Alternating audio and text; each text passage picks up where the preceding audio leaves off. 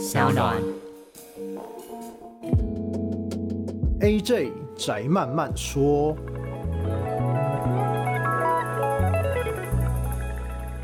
Hello，大家好，我是 AJ，欢迎来到宅慢慢说。今天是二零二一年七月二十二号。好，首先呢，要跟大家来聊一下，就是我们的 Podcast 要从我的 YouTube 主频道搬到我的副频道的这一件事哦。那我之后也会在主频道多做一些宣传啦，那例如说会插在我的一些节目里面，打跟大家稍微讲一下这样子。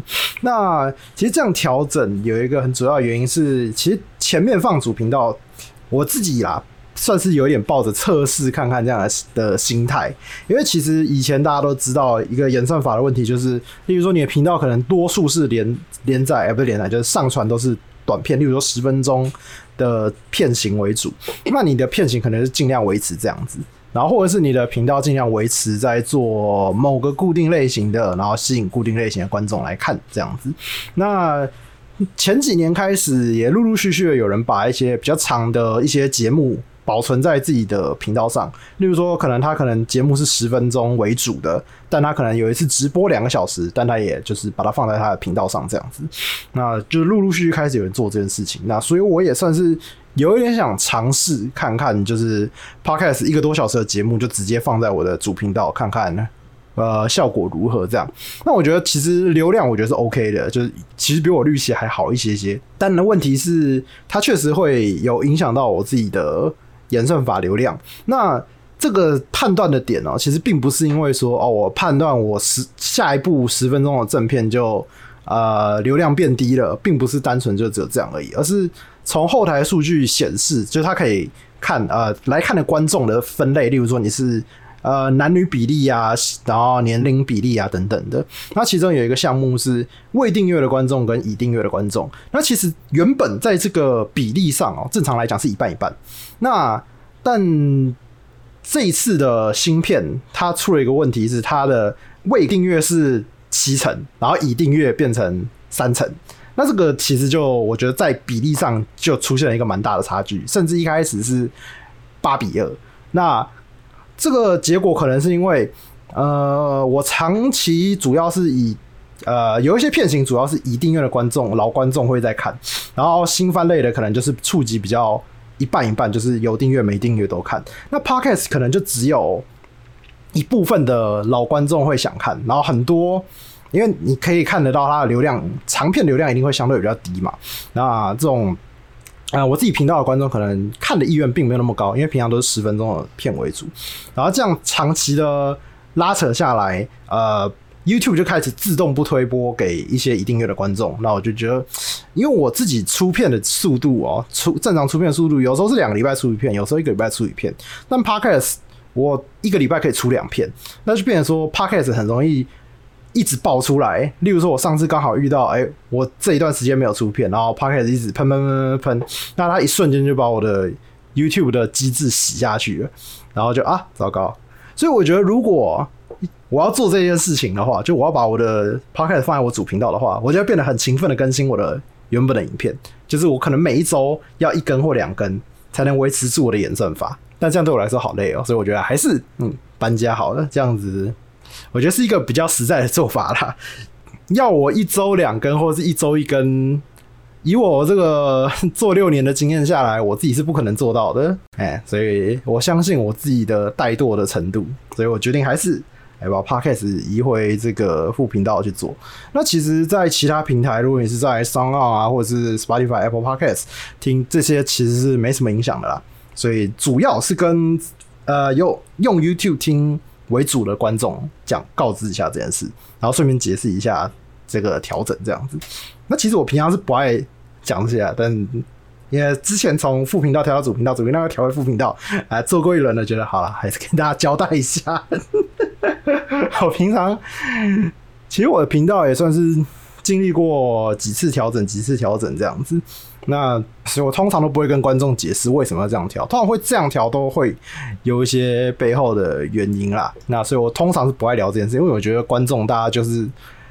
嗯，就就我跟我上次聊到，就看我看动画的态度，我觉得应该要这样看待的制作组的态度，就是我们都是观众，我们不应该因为这个制作群背后的一些八八八的一些事情，而去对他做出来的节目有别的观感。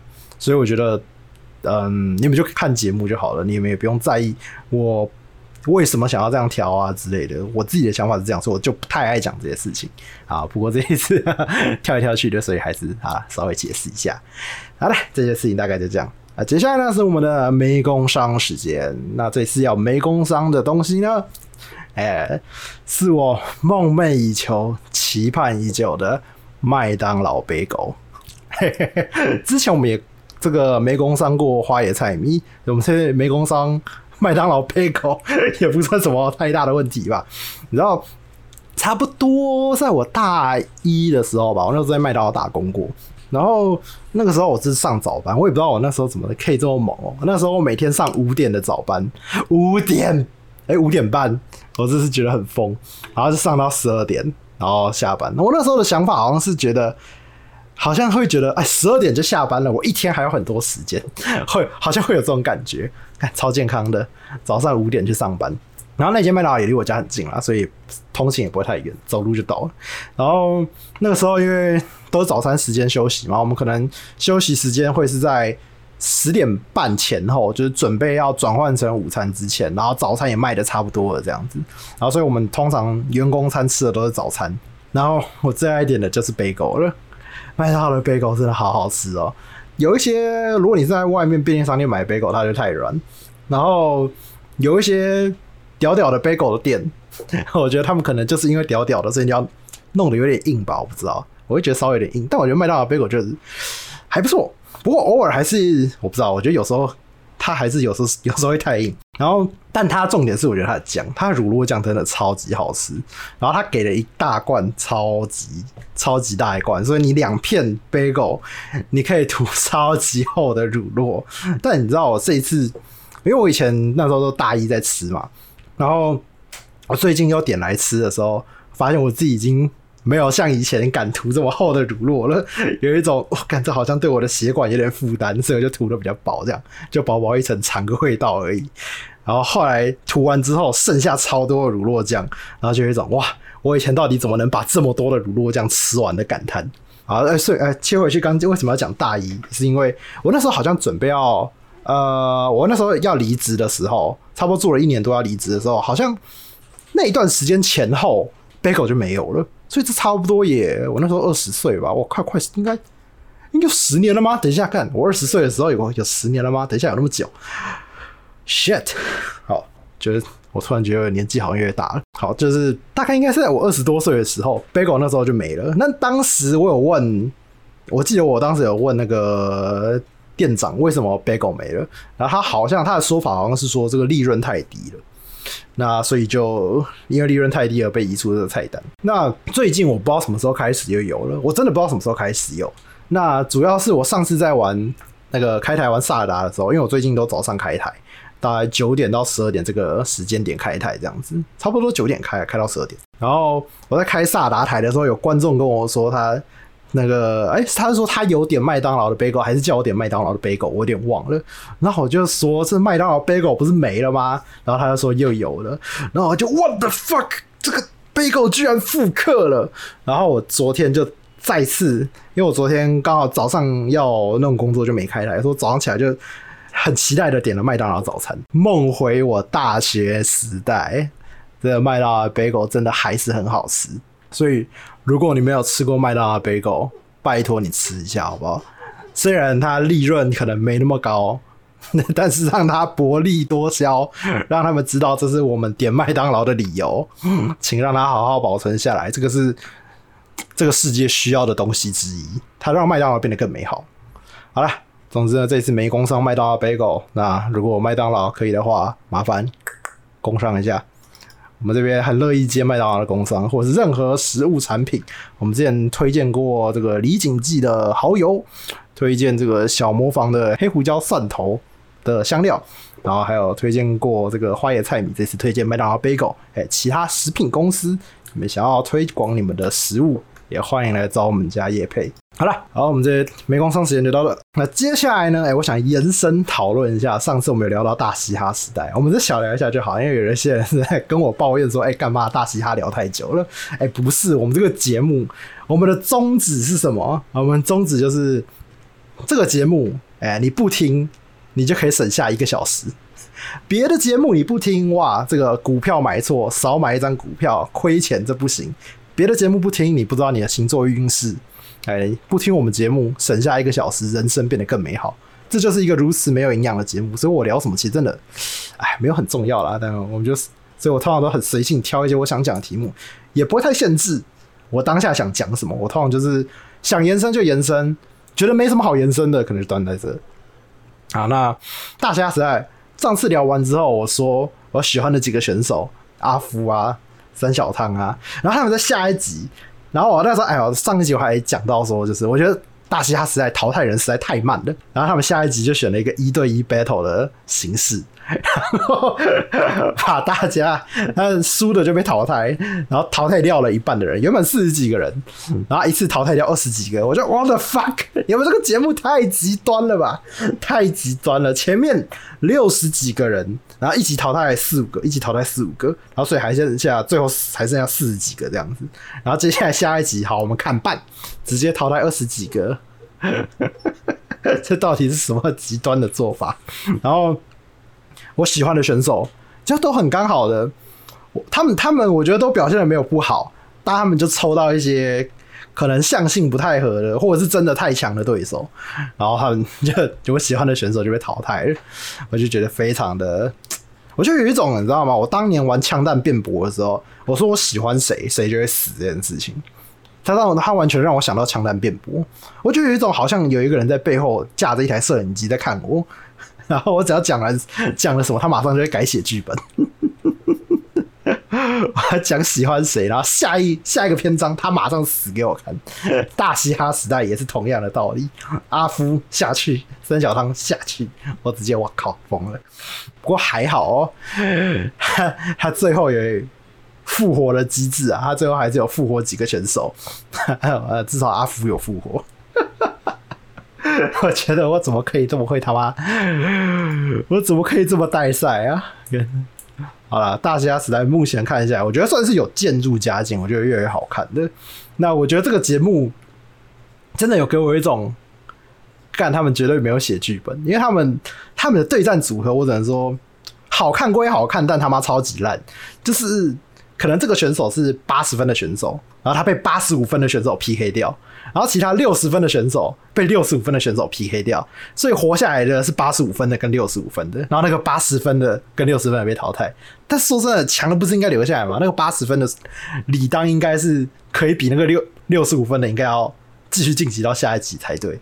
好了，不过比赛这种东西哦，本来就多少有一点这种运气成分在啦，就是你有没有在很前面遇到很强的对手，或者是哎。诶这个大家的眼中钉，这个超强的，这个非常有冠军相的这个对手，会不会因为一次落赛，呃，就是不小心就下去，然后结果，哎，你意外的没有碰，没有在前面碰到他，然后意外的打到冠军，哎，这个也是，哎，不能说没有可能啦，哎，所以，好啦，这个节目这样看起来真的是 蛮 real 的，PK 掉一些应该要留下来的选手，我真的觉得超好笑。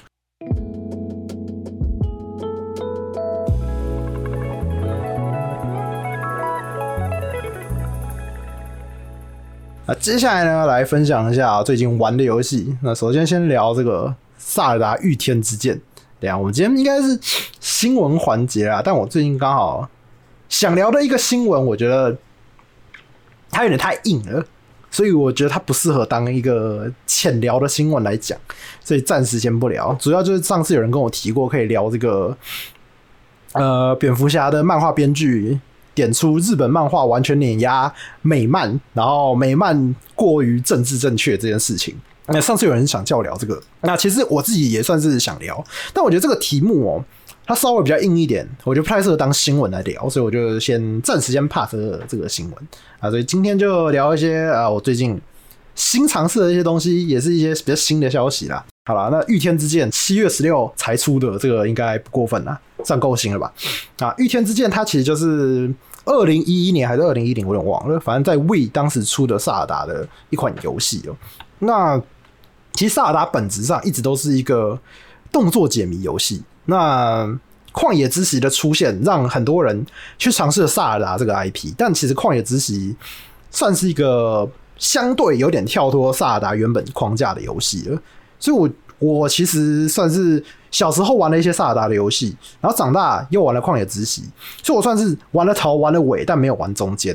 那所以我现在是逆着回去玩，像我玩了织梦岛，然后又现在又玩御天之剑，都是他们的一些重制啊 HD 版这样子。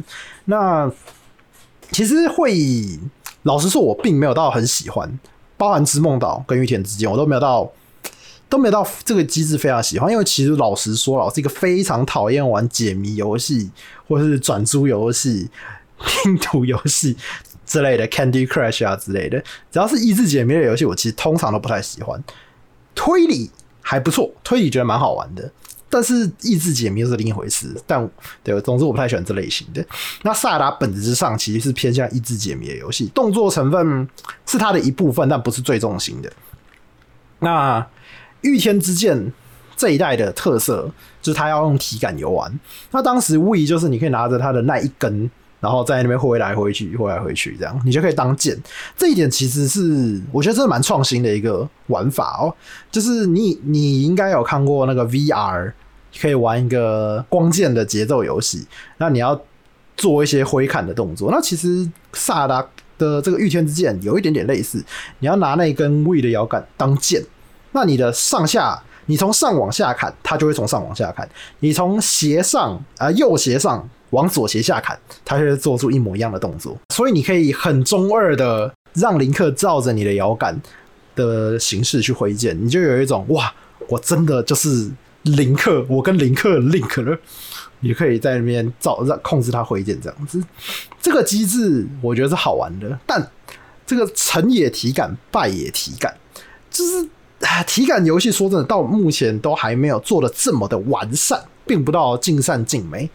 这个未来也许啦，可能你有穿戴式的装置，更可以让你的动态更全面，三 D 捕捉啊之类的。像很多拍电影都用到三 D 捕捉，但那些都还非常的昂贵，它可能还没有办法做到说很轻松的让每个人都拥有，然后在家里当电视游乐器游玩这样子。呃，在达到那个未来之前，现在你拿拿摇杆，用用摄影机的体感，它都是有缺陷的。那御天之剑在这方面真的是。我必须说啊，这个游戏玩到有点快中风了，你会觉得你自己很笨，你知道吗？我们都已经玩游戏，从从幼稚园玩到现在三十岁的人了，玩了这 快三十年的游戏的人了，然后控制一个林克做一些很基本的跳过这个地方，拿起炸弹往前丢，这是你用屁眼想都觉得很轻松的小事情，但因为体感，你你觉得你自己像个白痴。你真的是玩到中风，但就是说成也是这个体感啊。当你越来越熟练，你开始有一种我是这个 Sword Master 这个剑术大师的这个 feel 就越来越有了。哦，甚至还不小心衍生出了一个很中二的动作，因为他的剑鞘在后面，他打完之后他开始往背后收剑，就像他妈的捅人一样。然后因为你在玩的时候，你知道你怎么挥剑，剑就会跟着你怎么挥。那所以，我当时就是有一种要收剑的直觉，是把剑往后放。所以我这边砍砍砍砍砍，然后好，怪打死了，然后我就把我的 Joy-Con 摇杆往我的背插一下，就有一种嗯，我在收剑的感觉。然后突然想，哎、欸，不对啊，收剑是按 B。所以我真的觉得这一款游戏真的会让人变得越来越中二。我觉得这是好的啦，我觉得它是这样，这样是好的一个点，因为我必须说，我觉得这个游戏让我。最带入的一个点哦，并不只是单纯在挥剑，而是我在剧情中有一些动作，你还是要，你也是要用这个摇杆代替剑来做动作。像是我觉得我当下被最被投入在这个游戏的一个点是，你要拔起这把，我忘记它叫什么剑，那在其他游戏应该是叫大师之剑，这把好像不太一样。好，反正你要拔出这把剑的时候，你要把 Joy-Con 的摇杆反过来，像是插在地板上的动作一样，然后接下来你再。就跟拔剑一模一样的动作，往上把它拔起来，然后就会，然后剧中的林克就会做一模一样的动作，你就有一种我靠，我真的 I am chosen one。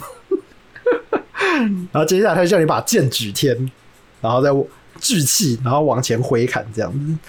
哇，这一连串的这个下来，我整个都带入这个游戏了。在当年哦，这款游戏呃获得了好像是法米空评价第它是第十六款获得满分四十分的游戏。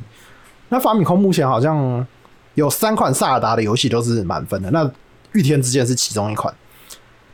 但我必须说，以现在的角度来看，我真的觉得《御天之剑》应该是没有办法到没有办法到满分啦。我看他后来，他好像是那个叫什么 Metacritic 啊，还是叫什么另一个评分网站，它好像是评八点多分。我觉得八点多分还行，十分应该九分应该都过不了，九分都应该过不了。那当然，以这种长远眼光来看，有些游戏当然是过了这个时间点就不行了，因为它可能是当下这个时代的。技术的技术力的展示，那这种技术力展示的作品，通常过了年代就会有点，嗯，就就会明显过时啦。所以我觉得《御天之剑》算算是因为时代演进而降低评价，并不是因为游戏本质的问题。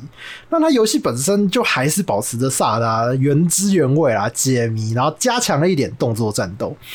但我觉得稍微可惜的一点是，战斗我觉得应该再多加一点。这种跟玩家对刀的感觉，因为啊，它其实里面有个大 boss 是拿剑的，他一开始会先跟你就是小打小闹一下，你就可以拿剑跟他挑。我觉得拿剑跟他就是对方也拿剑，然后我也拿剑，我跟他在那边剑对砍，然后用盾牌挡他的攻击的时候，这段是我觉得玩起来最好玩的一段。你就真的有一种在跟人家刀剑对决的 feel。那只是可惜，就是这样的对战，目前玩起来蛮少的。我不知道后续还没有，因为我还没玩完。我目前大概玩了接近一半吧，接近一半。哎，所以我不确定到底后续到底还有没有。如果有多一点这样的对战，我是会蛮开心的啊。好了，那萨达御天之剑就聊到这边。那下一款呢？啊，也是老任家的，不过他联手了另一位大家害怕的朋友，哎，腾讯出了另一款游戏叫做《宝可梦大集结》（Pokémon Unite）。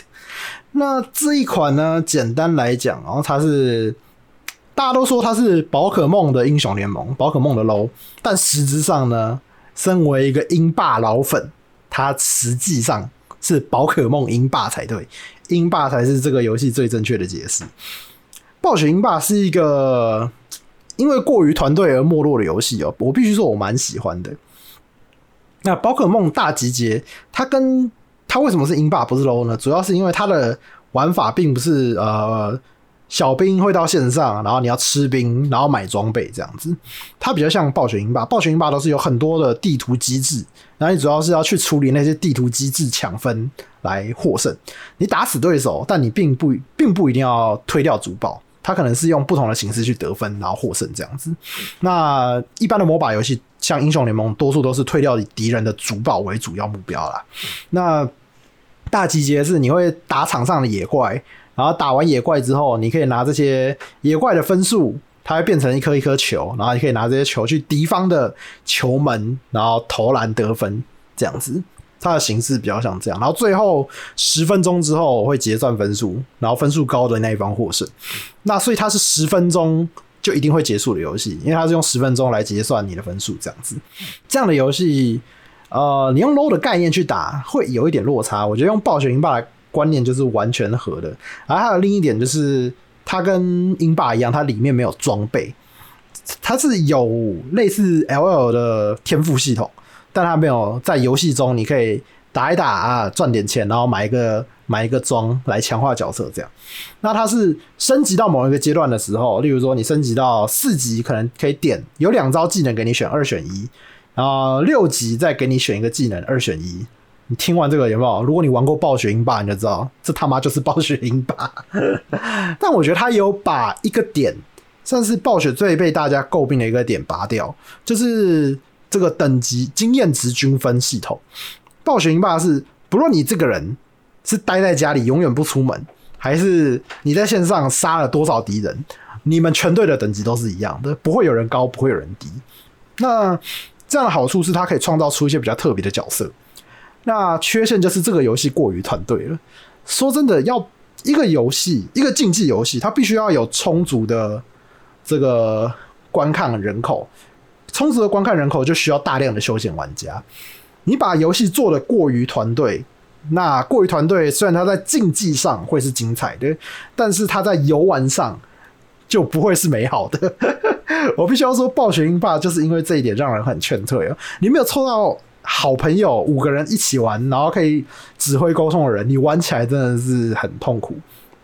我说真的是非常痛苦的。那呃，宝可梦大集结把这一点算是维持了一半，因为你的你的队友在战斗的时候，你你全场你也还是拿到一些经验值，但是你主要你有自己亲自去打怪，你拿到的经验值会更多啊，所以算是把这个点平衡了一点点，所以你的等级可能会比你的队友高，然后甚至比敌人高。那它主要就是用这个等差可以滚出优势这样子。那这款游戏我目前玩下来，我自己觉得是好玩的。它在六月底七，应该是七月初的时候吧，那个时候有做过三天的封测，哦，好像六月底啊，六月底的时候做过三天的封测。那三天我真的是打疯了，每天打了好几个小时，真的是觉得蛮好玩的。因为我，因为说真的，英霸就是我心中最软的那一块。暴雪英霸是我心中最软的那一块，在暴雪烂掉之前，我是非常喜爱暴雪的。然后把暴雪的角色全部集合在一起，做一个大乱斗，motherfucker，这实在是太对我胃口了。然后加上我其实觉得，虽然我刚刚说了这个游戏过于竞技，但我真的觉得它很好玩。我觉得它比我觉得它的玩法比 LOL 好玩啦，但就是它容不下休闲玩家，这是它最大的问题。对，然后是因为我很喜欢暴雪英霸，我喜欢它的游玩机制。喜欢这个 IP，那所以当这个游玩机制跑到别的游戏上，然后这个 IP 哎又是我喜欢的 IP 的时候，嘿嘿，好像该对的东西又对了，哎，所以我目前玩下来也是玩的非常爽。不过我必须要说哦，宝可梦目前玩下来，它我感觉深度好像可能有一点点不够，好像玩起来有一点容易腻。暴雪英霸它很多的地图，所以变化性很大。应该说机制不同的机制，它每一张图在玩的机制都是不同的。你可能是你要在中间打爆对方的一只巨大的怪兽啊，谁先打爆那只巨大的怪兽就会去攻击对方的主堡，然后你要你们要抢这个机制，然后或者是也有一些是呃像宝可梦这样投篮计分的机制啊。简单来讲，宝可梦这个机制就是暴雪英霸的一张图叫诸后之墓，你要在地图上收集一些宝石，把宝石交到某一个点。干嘛一模一样，对啊，然后因为它有不同张图、不同的机制，玩起来我觉得变化性、新鲜感都会再大一点。那宝可梦目前只有主打的玩法只有一种，它有小地图、小型的地图，四人图、三人图、五人图，但玩起来是大同小异，它的机制都是一样的。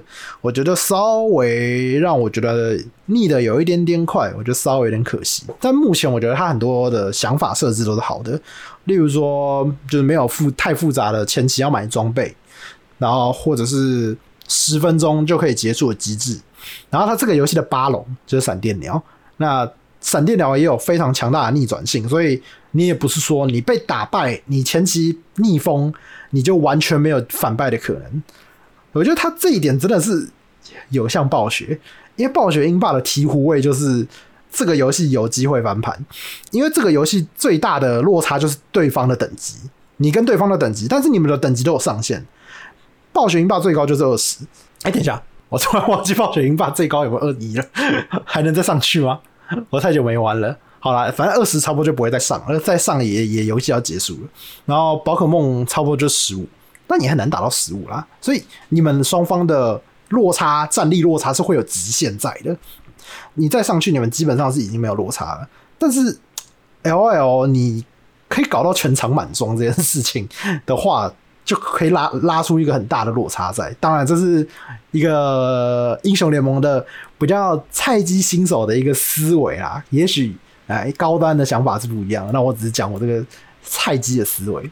所以我觉得英霸好处就是，你跟对方的落差会有一个极限在。当过了一段时间，你们这个落差就可以弥平。那后续。后期你就你们就有机会可以反败为胜。那我觉得反败为胜的机制是在游戏中必要的，因为如果没有反败为胜的机制的话，很容易让人打到后期就觉得，嗯，我打到一半好了，我可以投降了之类的。那或者是就是大家就觉得没有斗志了，反正我被滚成这样，我一定输这样子。所以我觉得有闪电鸟这个机制。它是一个比巴龙还要毒的东西，它可能吃下去是全场逆转，你优势会不小心哎、给对方吃到，直接被翻过来，然后你 所以优势是不要乱吃闪电鸟，我 我被翻盘过好多次啊。对，总之，我觉得这个机制也是好的。然后还有就是，他为了要增再增加一点变化性，他把 L L 的这个天赋系统，简单来讲，以前的符文系统啊，他应该算是把符文系统搬进来。那我觉得这个点哦，既符合宝可梦可以带道具这个设置，那也也有这个增加一个角色的变化深度的效果，所以我自己是觉得还算不错，还算不错。那只是呢，诶、今天刚好我看到一则一篇文哦，刚好可以做一个这个延伸讨论。哎，因为这个这个道具它其实可以升级的。那其实这个升级你可能是要常常花时间在在打它的券啊等等的。那他这个人呢、他有算出来，如果你要，因为这个券它并不是说你只要打就有，它是比较偏向活动给的，所以它并没有像 L L 一样，你一直打一直打一直打，你就一定会稳定的拿到钱。然后把这个资源堆起来，然后就一定可以买到这些符文这样子。那因为它是给券，所以如果今天都没有活动，你活动全部打完了，你就再也打不到券，你就再也没办法升级你的装备。然后当然氪金一定是可以买得到的嘛，哎，所以就有人在讨论说这个游戏是不是 Pay to Win 的游戏呢？那这一篇文章啊，其实主要是说它有计算出。装备的落差在，但我个人，因为我们目前还没有玩到很深，毕竟游戏才刚出第二天而已，所以我们还不能确定说你把装备强化到最极限的时候，这个落差到底有多大。以我目前观察下来，我觉得没有到真的很大。我觉得如果今天今天你是一个金牌仔，你对到一个可能钻石钻石排位的玩家，你还是会被你就算满装，对方装备就哩哩啦啦的。你大概还是会被他打爆，我觉得这个落差还是有点难以难以弥补到这种落差啦。我觉得他的落差应该还是在说，你们双方是平等的状态下，如果你有你，如果对方有你没有，那你就会输。我觉得是比较到这种状况。那我是觉得这个东西没有还没有办法到你只要堆起来就就有机会获胜的一个状况。那它主要是说这个东西，如果你今天要堆满三个。就是装备是满的道具，大概要氪八千五百多日币才能堆满三个道具。那这个游戏的道具大概二十几个吧，但其实通常常用的大概会是固定几个啦，所以通常也不会堆满全部。只是八千多日币就可以 pay to win，好像又还好，因为我们一般想到 pay to win 都是 你要花个好几个万吧，应该要花个几个万才才能 pay to win。八千日币可以 pay to win，听起来还算一个。好，好像就是以以我们现在就是你有点年纪的人在玩这个游戏，好像会觉得还 OK。那其实这一篇文啊，蛮多人在聊这个 Pay to Win 这件事情。那我觉得五千，因为如果你前面有在玩的话，你一定不会要付整额的八千多日元，你可能花的钱可能变少，你可能变成四千多日元。那如果变成四五千日元好了，这个数字以一款游戏来说，好像又是一个。可以接受的数字，所以我觉得这个我我自己觉得，这样叫 pay to win 嘛？但他也有讲一个点，就是今天你要付费才能获得，就算是 pay to win，这一点好像又没有办法反驳哦。所以我觉得这是一个蛮有趣的、蛮有趣的探讨啊！大家有兴趣的话，可以 看一下这一篇文的讨论，因为我觉得这一件事情没有一定的、没有一定的标准在。那其实以我自己的感觉，这种游戏多少都会有这种需要堆的机制，但我自己感觉下来也是觉得宝可梦这个要堆的有点太多了。如果它可以像呃，其实我真的忘记当时 low 的符文到底要花多久去堆，至少当时的体感的我是觉得没有到。很久，但或许是那个年代，你知道，我很年轻，每天都可以玩十个小时的电动都不会累啊，所以，所以可能那个时候觉得这个东西很快就堆出来了。但也许以我现在的感受来说，也许会觉得非常的久。那这样到可能，我觉得这个对我来说，可能稍微就有一点点 pay to win 的味道。但是我又觉得说，这个东西你只要持续的有在慢慢玩，它就可以堆满的话，因为我相信啊，这个券它一定会一直开活动让你拿，它不可能说哦，我们这个券发放完这辈子再也没有了，always no，我觉得我相信不可能啊，我相信不可能。你不要说它是腾讯做的就有可能，它营运是任天堂啊。顺带一提，就是很多人在批评，就是这款是腾讯做这件事情。我觉得，因为我我我那时候有去查，因为我出生我没什么没什么接触过腾讯的游戏，比较少了，比较少。那所以啊，英雄联盟是腾讯的游戏没错啦。那所以我不太知道腾讯的问题主要问题到底在哪里，是游戏做的不好还是怎么样？那我稍微查一下，大部分的批评比较偏向营运面，就是可能逼你氪金之类的。那所以我觉得这一款腾讯是偏制作面，而不是营运。那营运是任天堂，我觉得可能会好一点吧。这个问题。当然我不敢保证，只是我自己感觉上，如果这款是任天堂营运的话，应该可以少一点这种问题。所以我在想，搞不好他任天堂听说那个失落龙霸好像是蛮佛心的啦，所以我在想这一款会不会之后也变得诶、比较佛心一点，送的券变得比较多这样子。所以我是觉得这个东西应该是慢慢打都可以打完的啦。我觉得对我来说算是一个可以接受的东西。但我自己其实哦，还是会更希望它可以像 LOL 的天赋系统，就是大家都可以直接点完，也不用在那边花钱买。好啦，但是它以它的游戏赚钱的机制来说，你如果想要买 skin 的话，你可能就要花钱，因为它这个券，它同时可以买升级道具的素材，也可以买时装。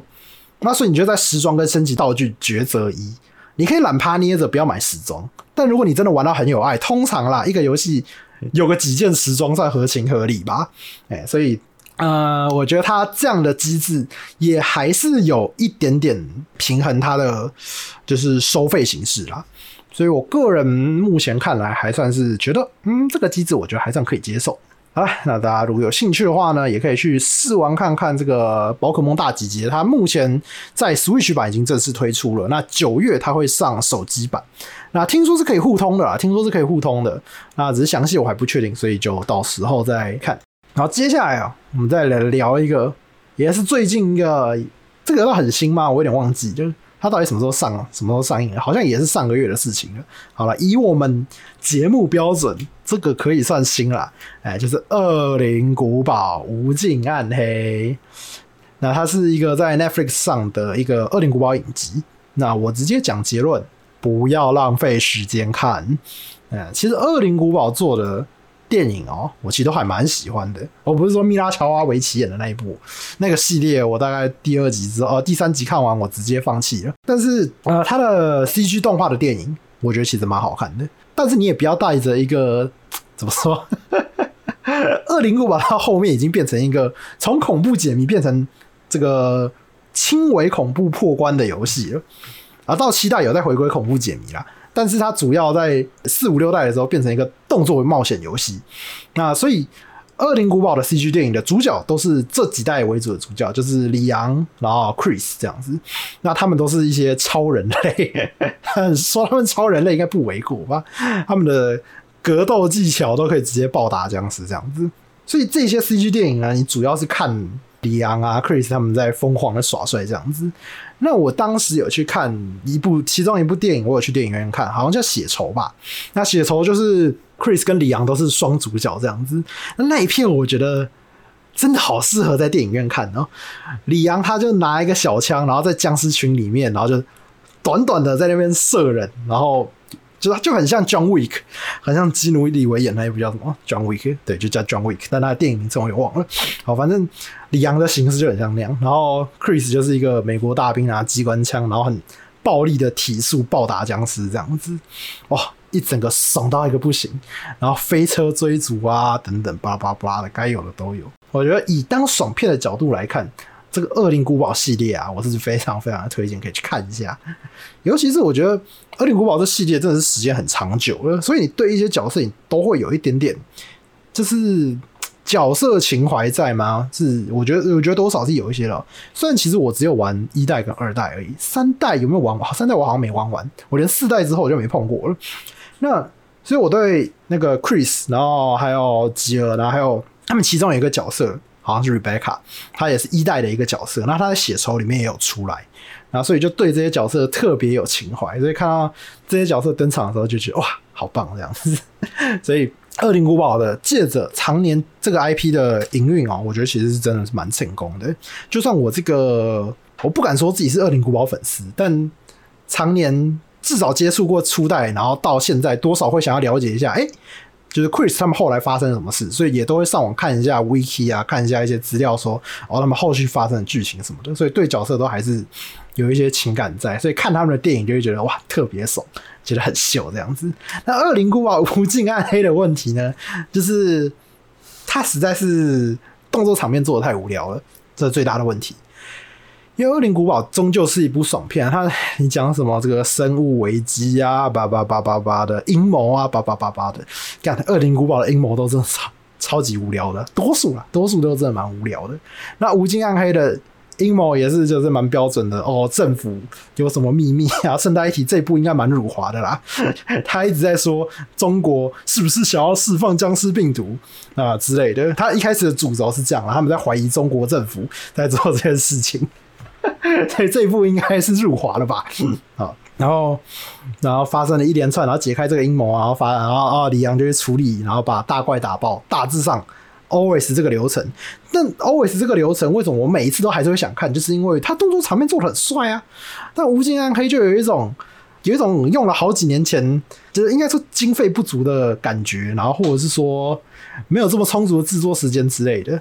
然后它的时间点好像是在五代前后还是六代前后吧，时间点不是最后的，哎，所以整体看起来，我觉得它完全失去，完全没有把《恶灵古堡》CG 电影的核心给放进来，就是一部有着《恶灵古堡》无聊阴谋论，然后还有这个里昂超人体质的这个有点无聊的一部电影。它是影集啦，但是它其实是把四集二十四分钟的影片一起放出来。那它其实拼起来也就是八十分钟，它其实就是一部电影长度而已，没必要说是影集。好了，它算是影集，但又不是影集的一部片这样子。我觉得它其实也没有照着影集的思维在做，它其实就是一部电影，一部短片电影。那好了，总之这个《恶灵古堡：无尽暗黑》千万不要看，浪费人生。哎、欸，对了，顺便推荐一部我最近觉得还蛮好看的一个 Netflix 的节目，叫做《我的百万菜单》，最近刚看完。它这个节目哦是。他们节目会请到三组目前可能是街头小吃啊之类的一些比较有名的街头小吃的店家，然后他们可能就是哎、想要开一间实体店，然后从街头小吃变成实体店，然后或者是他们可能是一些餐车啊之类的这样子，然后接下来他们会让他们去媒合几位三四个投资人。然后这些投资人就会去试吃他们的料理，然后他会从这三组中选其中一组，然后去英国曼彻斯特那边试营运一间店面，这样子就是把他们店开出来，那他们会帮他租一个场地啊，然后弄成他们的店面，让他们在那边试营运两天餐厅这样子。然后接下来那个团队进驻之后，他们会第一天是呃半价的晚餐，然后这些投资者。都会去试吃，哎，看看他们的品质有没有维持着跟第一次试吃的时候，哎，是一模一样的水准。然后甚至看一下他们如果实际开餐厅，他们的料理 hold 不 hold 得住这么多人。然后还有看一下顾客的反应啊，还有他们这个能不能控制住外场加内场这样子。因为你如果是经营小吃摊的话，你可能就比较没有这么多外场的问题等等的。接下来第二天呢，他们会早上他们要先跟这些投资人开会。这些投资人会点出他们的一些问题，然后跟他们讨论一些营运啊、财务啊的问题，然后还有就是你们要怎么获利啊等等的。那投资人可能会从这些点来判断说，他们对于数字有没有想法，然后或者是说他们对于这个整个餐厅有没有野心，那就会做比较多关于正式开餐厅的讨论。然后最后一个阶段就算是。再次把一些缺点修正，就是他们第一天可能会有些问题，然后投资人也会点出一些问题。他们修正完之后，第二天会开一次全价的午餐，就一般价格的午餐，就之前是半价嘛，这次是正常价格。然后这个午餐结束之后呢，他们最后投资人就会决定要不要投资这间店。可能有一些投资人到晚餐的时候，就前一天的时候就觉得，嗯，这间店我觉得好像不太行，我就撤，我就不投资了。然后，所以他们可能会陆续的有一些人就直接离开。然后最后一个阶段就是看剩下几个投资人愿意来投资他们。然后最后可能有时候会剩下一到两位。然后最后有趣的是，这些投资人原本都是一起在讨论这间餐厅，但在最后个阶段呢，他们又会变成这个竞争者。A 跟 B 都要投资这间餐厅的话，那他们两个就要想办法提出比对方更有诱因的这个合作案给这间餐厅，这样子。然后，所以他们就从原本的诶一起讨论变成互相竞争的关系，这样。那如果诶表现的都不错，可能就会有两三个人留下来，然后。告诉这间餐厅说：“哎、我想要怎么投资你？投资你多少钱？然后你可以在哪边开餐厅，这样子。然后最后他们最后会哎、选出要跟谁合作开餐厅，这样子。当然也蛮原本都蛮多次，大概也有一两次，就是一个人。”都不想投资，没有半个人想要投资这间餐厅的，也是有这种状况。但是我觉得这个节目很棒，就是你不只是看美食，因为我其实蛮喜欢在吃饭的时候看一些做菜的节目啊之类的。那这节目蛮好玩的一个点是，它是比较以投资营运的角度在看餐厅这件事情，所以这些投资人他们多数都是什么连锁餐厅的老板，然后投资过很多餐厅的这个投资客。然后甚至还有什么达美乐的 CEO 这种超屌的人都出现在这个节目里，然后他们投资一间餐厅可能就是那个五十欧元多少，这非常非常五十万欧元不是五十五十万欧元，是几千万台币下去这样子，所以他们就很多的商业考量在里面会提到，我就觉得哎，这个其实是一个蛮有趣的，因为有时候你你吃饭就觉得餐厅不就服务好，菜做得好就好了，但其实这些。投资人会提出很多，就是这个餐厅这样可能哦、没有办法回收获利啊之类的，他们会提出很多的不同的看法来考验这些餐厅这样子。那我觉得可以看到蛮多在经营上的，嗯，平常我们过往看不到的一些面向啊。那我自己是蛮喜欢看这种东西的。然后还有就是它的节奏很棒，因为像我刚讲下来，其实你感觉到它是一段一段的，那所以你不会说啊这一段有点无聊。啊，就觉得好闷的，关掉。因为它一段就是你觉得这段没那么好看，它也一下就演完了。它大概十分钟就会换一个换一 part，所以你一 part 大家就看十分钟，看十分钟。这缺点就是比较精彩的地方看得不过瘾，但好处就是节奏非常的快，很爽，一下就看完了。所以我们那时候也是常常一天吃饭，明明就吃完饭了，好了再看一集，好，一就就看了两个小时。对啊，总之就额外推荐这个我的百万菜单，大家有兴趣的话可以推荐一下。不过。要看我的百万菜单，它的第一季叫做百万菜单，我觉得第一季比较不好看。它第一季的赛制有点不一样啦，我觉得它第二季真的是改良蛮多，蛮有想法的，真的是有把这个节目改得好看。第一季真的偏无聊，不是很推荐大家看。但第二季叫我的百万菜单，可以去看一下。好了，那以上呢是本周的这个，其实我们也没讲到什么新闻。其实这一周有几个新闻啦，但是我刚好没有到很想讲这件事情，就就觉得好，我跟我有点有点不算是我的领域，然后或者是我觉得我也讲不出个所以然，我只是知道一些八卦，我觉得也没什么好聊的，所以我觉得就这种这种事情，我觉得就就 pass 好。所以这一周的不算新闻的。节目哎，我们就聊到这边。